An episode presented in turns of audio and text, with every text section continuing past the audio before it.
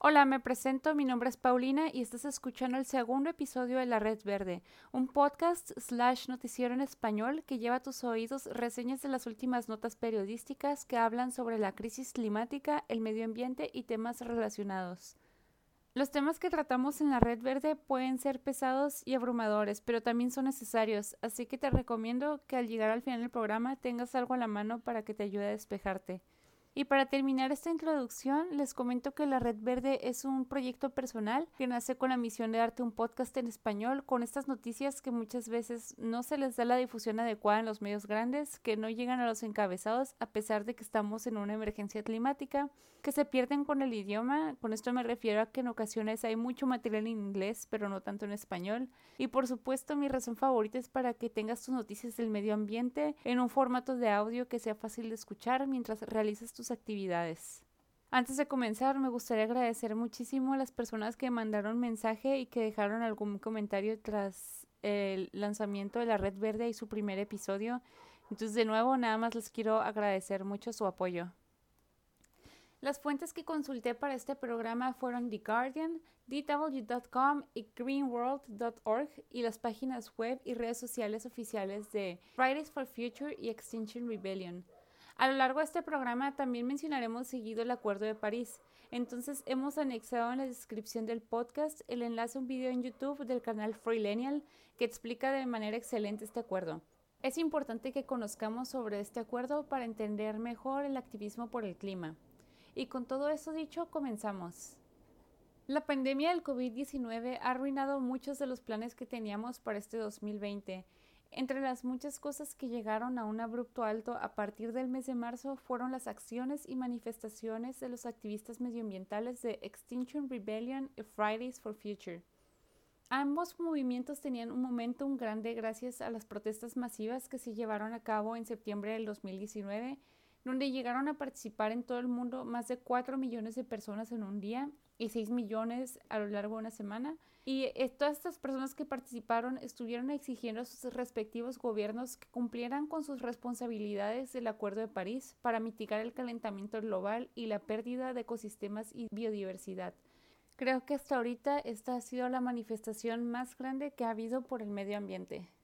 Después de estos meses de aislamiento e interrupción de actividades, nos parece genial que hayan regresado a las calles este tipo de grupos como XR, que es la abreviación de Extinction Rebellion, y la huelga estudiantil por el clima, porque así mantienen la presión sobre este gran problema y nos ayudan a empujar a que el cambio climático y la protección del medio ambiente sean prioritarios en la agenda mundial.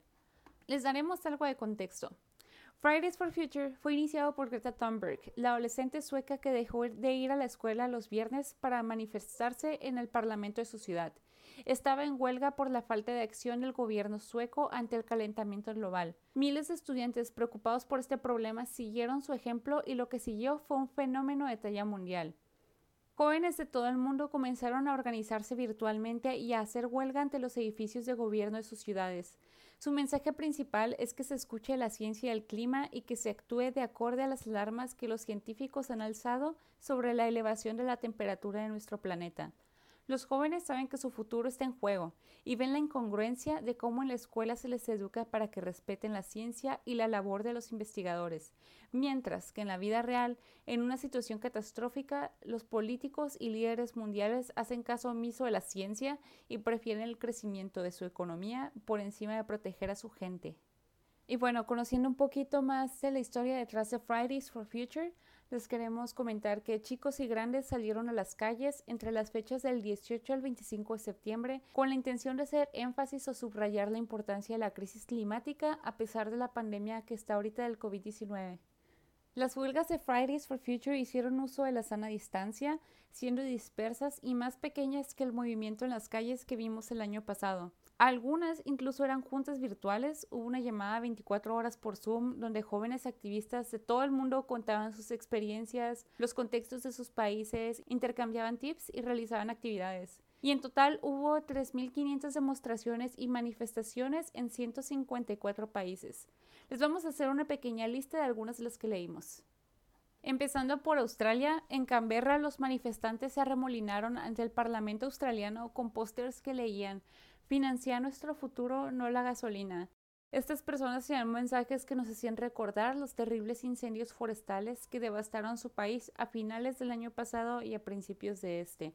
Mientras tanto, en Filipinas, las personas marcharon con pancartas para llamar la atención, pero los mismos activistas notan que su huella de carbono es muy pequeña y son de los más impactados por las consecuencias del cambio climático, a pesar de ser de los que menos han contribuido al problema. Una activista de Filipinas dice en Twitter, estamos en huelga por nuestro derecho fundamental de disfrutar y proteger una ecología balanceada y un clima seguro. Activistas del cambio climático se manifestaron en la isla Mauritius, ubicada en el Océano Índico, criticando la respuesta de su gobierno después de que un barco japonés encallara en la costa y derramara petróleo sobre la playa, sus corales y manglares, devastando estos ecosistemas y causando un desastre ambiental. El barco ha derramado mil toneladas de aceite en las costas, poniendo en peligro aún más la vida marina de lo que ya estaba. También hubo protestas en las ciudades más grandes de la India, donde las temperaturas crecientes amenazan a miles y miles de personas. En Bangladesh, otro de los sitios de protesta, ya hay desplazados por un monzón prolongado y el superciclón Amphan que inundaron un tercio del país. Con esto dicho, hago un pequeño break en esta lista para contarles algo que me ha gustado mucho. Uno de los temas de protesta en Fridays for Future de este año fue protestar en solidaridad por MAPA, las islas de Most Affected People and Areas o las personas y áreas más afectadas, haciendo hincapié en la injusticia de este problema global, donde las comunidades menos ricas y que menos han contribuido al calentamiento global son quienes más pronto o de mayor manera se verán afectados y quienes menos pueden protestar por sus derechos. Esto se me ha hecho muy interesante desde mi punto de vista para el caso de Latinoamérica y México, donde involucrarse en activismo ambiental es peligroso y no es que no se tenga que hacer o que sea imposible hacer activismo, pero hay una historial de violencia de los protectores del medio ambiente que no se puede ignorar. Y que los jóvenes de Fridays for Future muestran esta solidaridad me parece increíble, inclusivo y positivo.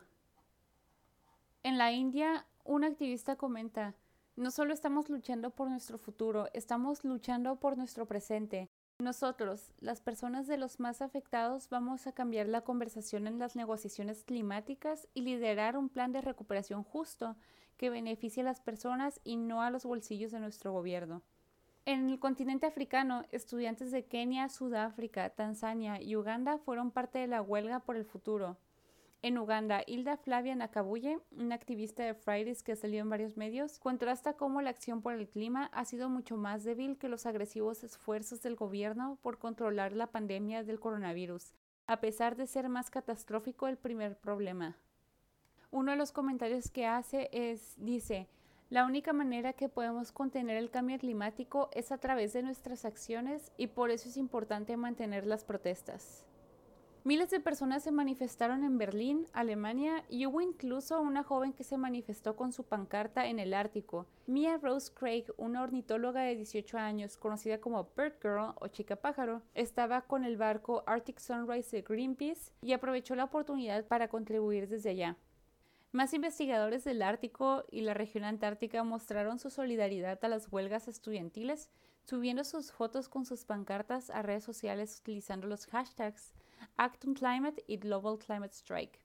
A principios de esta semana, los científicos han confirmado que el mínimo de hielo marino del Ártico de este año fue el segundo más pequeño en los últimos 40 años de registros continuos. Para finalizar con Fridays for Future, sus siguientes acciones son organizar la COP26, entre comillas, falsa, llamado en inglés Mock COP26, y esto será en este próximo mes de noviembre. Les voy a explicar un poco. La COP26 es una conferencia organizada por la ONU en la que participantes de varios países y sus líderes se juntan a revisar el progreso de los objetivos que se han puesto para cumplir con el Acuerdo Climático de París. Estas negociaciones cruciales, subrayando cruciales, iban a ser organizadas por el Reino Unido en noviembre, pero se han retrasado por la crisis del coronavirus al menos por un año. Esto significa que no vamos a ver la COP26 hasta el año 2021. Y es por esta razón que los jóvenes activistas climáticos han comenzado un proceso paralelo a las conversaciones de la ONU, frustrados por la falta de progreso que perciben en los esfuerzos de los gobiernos del mundo para abordar la emergencia ambiental.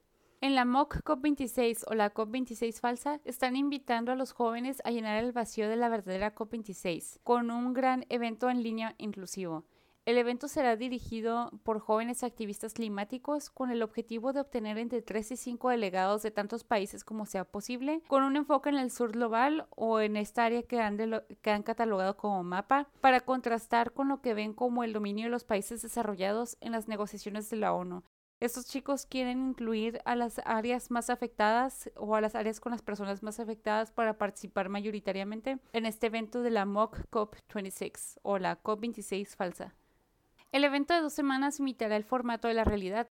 Las discusiones se marcarán en torno a cinco temas de la conferencia. Justicia climática, educación, salud y salud mental, empleos verdes, objetivos de reducción de carbono. Me parece increíble que los jóvenes están echando encima el trabajo que los adultos no quieren hacer. Si te interesa ser partícipe de las actividades de Fridays for Future, busca tu grupo local. Si no hay un grupo de Fridays en tu localidad, es posible que tú lo puedas crear. Te recomiendo mucho visitar su sitio web oficial para ver cómo hacerlo. Las protestas del mes pasado de septiembre también incluyeron Extinction Rebellion, que se movilizó del 1 de septiembre hasta mediados del mes. Les contaré un poquito sobre XR.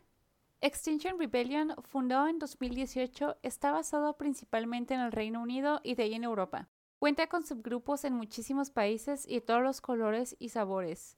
XR Youth, XR Doctors, XR Scientists, Ocean Rebellion, Animal Rebellion, Textiles Rebellion, que traducidos al español es XR Juventud mm, de doctores, científicos, Rebelión Oceánica, Rebelión por los Animales y Rebelión de Textiles. Al igual que Fridays, son un grupo internacional que encuentras en casi todos los países. Para los que no conocen Extinction Rebellion, este es un movimiento descentralizado, internacional y apartidista que usa acción directa no violenta y desobediencia civil pacífica para persuadir a los gobiernos de actuar con justicia ante la emergencia climática y ecológica. Su manera de actuar es disruptiva, y ellos describen que hacen eso porque ya se han cansado de actuar de manera pasiva como ha pasado en las últimas décadas. El mensaje principal en la página de XR Global dice, esto es una emergencia. La vida en el planeta Tierra está en crisis. Nuestro clima está cambiando más rápido de lo que nuestros científicos predijeron y tenemos mucho en juego. Pérdida de biodiversidad, pérdida de cosechas, colapso social y ecológico, extinción masiva. Se nos acaba el tiempo y nuestros gobiernos no han actuado. Extinction Rebellion se formó para solucionar este problema. Este grupo también cuenta con varias demandas, las cuales son, la primera, decir la verdad. Los gobiernos deben decir la verdad declarando una emergencia climática y ecológica trabajando con otras instituciones para comunicar la urgencia del cambio. La segunda es actuar ahora. Los gobiernos deben actuar ahora para detener la pérdida de biodiversidad y reducir las emisiones de gases de efecto invernadero a cero para el año 2025. Y la tercera es ir más allá de la política. Esta me gusta mucho, dice, los gobiernos deben crear y ser dirigidos por decisiones de una asamblea de ciudadanos sobre el clima y la justicia ecológica. Después de un largo periodo sin actividades en las calles, XR regresó comenzando el mes de septiembre con una oleada de manifestaciones que se llevaron a cabo principalmente en el Reino Unido, donde están más arraigados, y en el resto de Europa.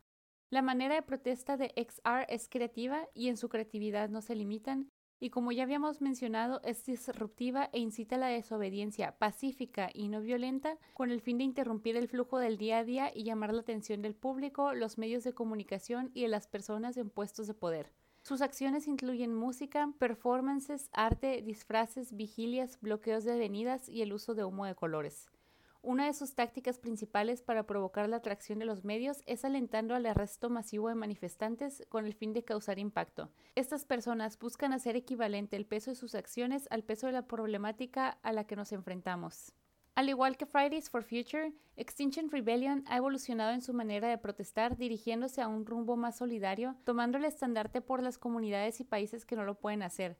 Al ser las actividades de XR más radicales que en Fridays, me parece que la parte de los arrestos es mucho más difícil de replicar en países de América Latina e incluso para personas de color en otros países como en Estados Unidos.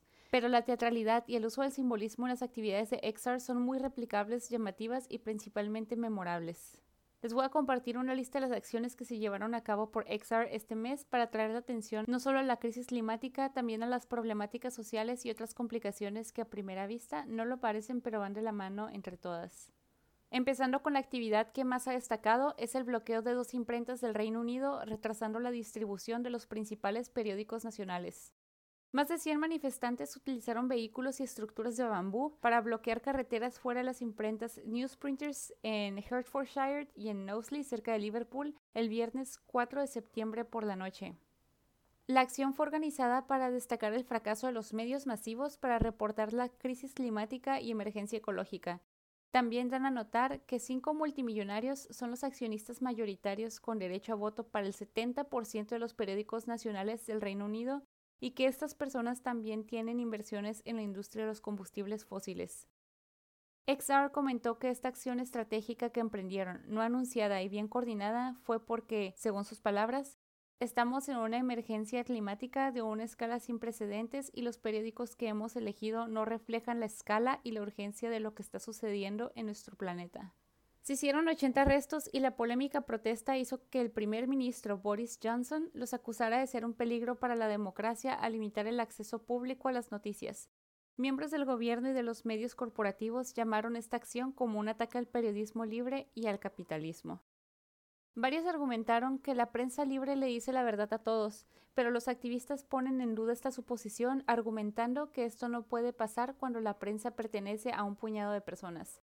Hay una frase que encontré en el artículo de DW.com que me gustó mucho, es el periodista estadounidense A.J. Liebling, que dice, la libertad de prensa está garantizada solo para quienes poseen una imprenta. Citándolo de este mismo artículo, a la acción del 4 de septiembre de XR se unió un ex periodista sensacionalista que escribió durante más de 25 años para todos los periódicos cuya entrega estaba bloqueada durante algunas horas. En un video bastante conmovedor y perspicaz disponible en YouTube, Steve Tooze mirando hacia afuera en la oscuridad y con su brazo encajado en un tubo de concreto, dijo, Estoy haciendo esto por mis hijos. Siento que como un antiguo informante, estos periódicos tienen una gran cantidad de culpa por lo que nos alimentan hoy al no decirle al público lo que realmente está sucediendo. Si no está en los periódicos, la gente no se preocupa por eso, y si la gente no se preocupa por eso, no hay presión sobre este gobierno para tratar esto como la emergencia que es. Este bloqueo es por mucho lo más sonado de XR de su regreso a las calles. Notaron miembros de XR que después del bloqueo las autoridades fueron menos tolerantes con sus protestas. El resto de la lista de acciones de Extinction Rebellion son Social Disobedience, que es un maratón de baile de música disco en el que un grupo de manifestantes bailaron Staying Alive frente al Palacio de la Familia Real de Buckingham y bloquearon las calles con el fin de llamar la atención del público y de la familia real al problema que enfrentamos. Otra es que rebeldes de XR Youth o XR Juventud y Textiles Rebellion, que es rebelión de textiles, se pegaron a las ventanas, se, pegaron con, con algún adhesivo a las ventanas de una tienda de HM en Oxford, que es uno de los destinos más icónicos para comprar en Londres. Las y los manifestantes se mostraron sin ropa y cubriéndose con letreros con datos viles de la industria de la moda. También se llevó a cabo un taller de guerrilla para reparar ropa cerca del punto donde fue esta manifestación que les menciono, donde los rebeldes reparaban, rehacían y alargaban la vida útil de sus prendas para demostrar que hay otras alternativas al fast fashion o moda rápida. No olvidemos que nuestra sociedad consume hoy en día 400% más textiles que hace 20 años. Miembros de XR Juventud y XR Solidaridad Internacional unieron fuerzas para manifestarse en contra de la explotación de la isla Sami por la minería británica Beowulf, que está causando daños al territorio ancestral del pueblo indígena Sami del norte de Suecia. Los rebeldes igual se volvieron a pegar con un adhesivo y pintaron con gis y desplegaron sus estandartes en las oficinas de Beowulf para atraer atención al problema de los Samis. Los científicos de Extra Scientists protestaron afuera de Scotland Yard contra el arresto injusto de una colega que estaba hablando sobre la cría de animales en granjas y pandemias ante una pequeña congregación de personas. Los científicos e investigadores participantes llevaban cinta adhesiva negra sobre sus bocas para simbolizar los intentos de acallar a la ciencia durante la crisis climática. Una asamblea de civiles se llevó a cabo en una de las plazas de Inglaterra, donde los rebeldes y el público fueron invitados a hablar para profundizar en las conexiones entre la crisis democrática y la emergencia climática y ecológica. Cargaban también una gran manta con la frase Las asambleas civiles son la respuesta. Este evento estaba acomodado según el protocolo del COVID-19. Todos los participantes estaban socialmente distanciados y usando cubrebocas, y aún así fueron dispersados por la policía para interrumpir la protesta pacífica y amenazaron con multas a quienes no se dispersaran por representar un riesgo para la salud pública. Personas en la escena informaron que una vez que se dispersó esta asamblea socialmente distanciada, esta plaza se llenó una vez más con una multitud de turistas, lo que hizo que las excusas policiales sobre proteger la seguridad pública fueran aún menos defendibles. Entre las varias acciones también hubo una marcha marina de Ocean Rebellion o Rebelión Oceánica contra el grave impacto de los cruceros y la contaminación marina. Y XR Amazona Alliance y Animal Rebellion marcaron la reunión del Día Internacional de las Mujeres Indígenas en Trafalgar Square y terminaron en la Embajada de Brasil, Honraron a las valientes mujeres que protegen al Amazonas e hicieron un llamamiento urgente para poner fin a la destrucción de los pulmones de nuestro planeta. Otra de las actividades más sonadas fue una en que los rebeldes de XR armaron una falsa escena del crimen en una tienda, parece que es como estilo Home Depot, por un herbicida que se vende en el lugar. Los miembros hacen llamar CSI Earth y acordonaron el área de la tienda donde se encuentran los herbicidas Roundup que contienen glifosfato y dañan a las abejas y al resto del ecosistema.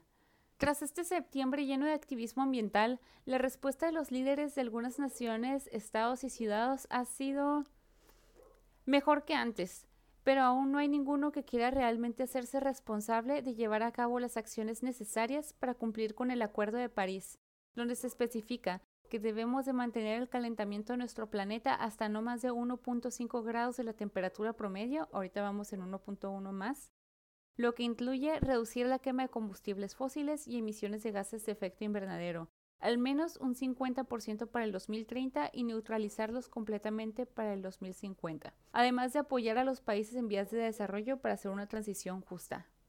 Las respuestas que ha habido son las siguientes.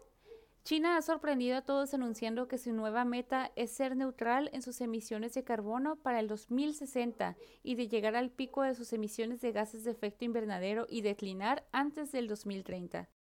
La Unión Europea ha anunciado que va a reducir sus emisiones de gases de efecto invernadero un 55% comparado con los niveles que había en 1990 para el año 2030.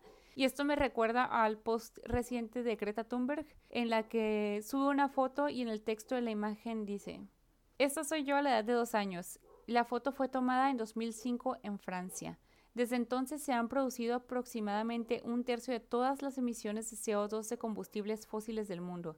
Más de la mitad de nuestras emisiones de CO2 se han producido desde 1990. Esto nos da una idea de lo rápido que estamos corriendo en la dirección equivocada.